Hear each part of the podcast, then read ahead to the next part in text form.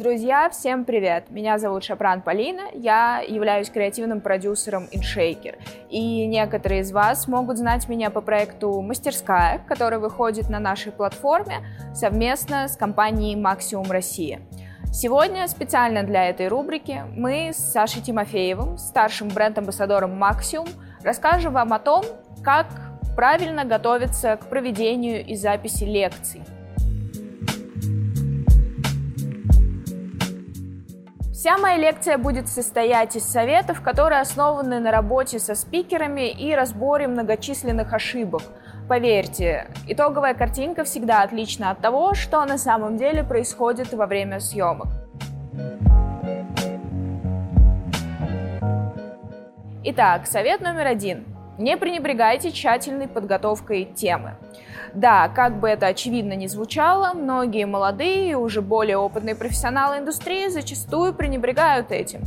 Например, вы знаете все о различных настойках, и вам не нужно пояснять, чем они отличаются от э, наливок. Но зачастую многие ребята, только начавшие свой путь в индустрии, будут рады краткому комментарию. О чем я хочу сказать? Всегда ставьте себя на место своего слушателя. Старайтесь подойти к теме, останавливаясь на непонятных терминах. Вспомните себя в начале своего пути. Первые мастер-классы, которые вы посещали. Что и как вы хотели услышать.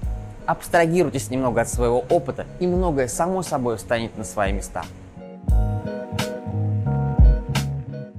Совет номер два. Четко выстроенный план равно правильная структура. Как часто я слышу слова «Полина, мне не нужен план, все в голове уже и так есть». И как часто во время съемки человек сбивается, волнуясь, и вся так называемая структура в голове рассыпается. Всегда, даже если вы сами прекрасно знаете материал, всегда составляйте тщательный план лекции. Так вам будет гораздо проще его подвести под любой требующийся хронометраж, дополнить его новой информацией или наоборот убрать ненужную. План – это еще и гарант того, что вы точно не собьетесь. Это как чек-лист в баре. Плюс план поможет вам не упустить из виду важные детали вашей лекции. Совет номер три. Не брезгуйте писать сценарий. Поймите, что запись на камеру не есть общение живой аудитории. Вы можете читать потрясающие интересные лекции, разбавляя материал диалогом с вашими слушателями. Но когда вы оказываетесь перед камерой, вы оказываетесь один на один с собой. Для таких случаев и нужен сценарий. Когда вы целиком прописываете вашу лекцию от приветствия до прощания, вы как минимум воспроизводите в голове весь материал от и до, и как максимум всегда можете прочитать его через суфлер, если речь ну, совсем никак не клеится. А еще сценарий, ровно как и план, дает возможность определить хронометраж лекции. Прям не поленитесь и пропишите всю вашу речь. Видеолекция сильно отличается от конкурсных выступлений, особенно невозможностью вести диалог и импровизировать на ходу. Совет номер четыре. Объясняйте сложный материал на пальцах. Да, вашу онлайн-лекцию или вебинар люди будут слушать или смотреть дома, где есть куча отвлекающих факторов, от мягкого кота на коленях до стаканчика джина в руке.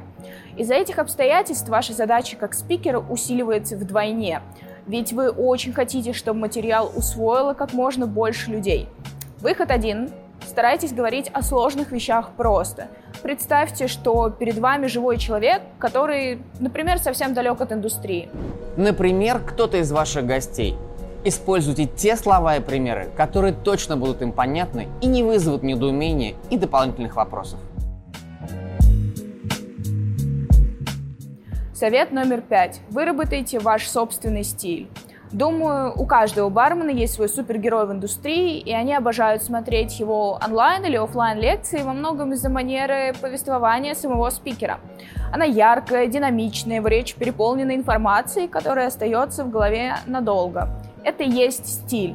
Поверьте, чем интереснее и нестандартнее вы будете доносить информацию до своих слушателей, чем больше там будет личных примеров и советов, тем лучше они запомнят вас и вашу лекцию. Представьте, что ближе вам по духу. Может быть, вы будете ярким и открытым, как Джим Бим? Или же иконой современного люкса, как Курвазье? Джентльменом, ценящим классику, но идущим в ногу со временем, как Сипсмит? Или тем, кто внимателен к окружающему миру и пребывает в гармонии с собой и природой, как Року. Сделай свой выбор.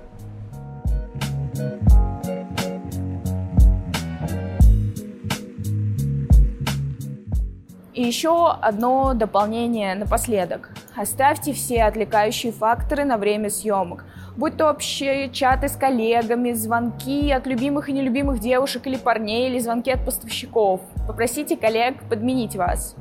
Друзья, надеюсь, сегодняшняя лекция была вам полезна. Придерживайтесь плана, прописывайте сценарий, и в ваших мастер-классах будет больше пользы и меньше воды.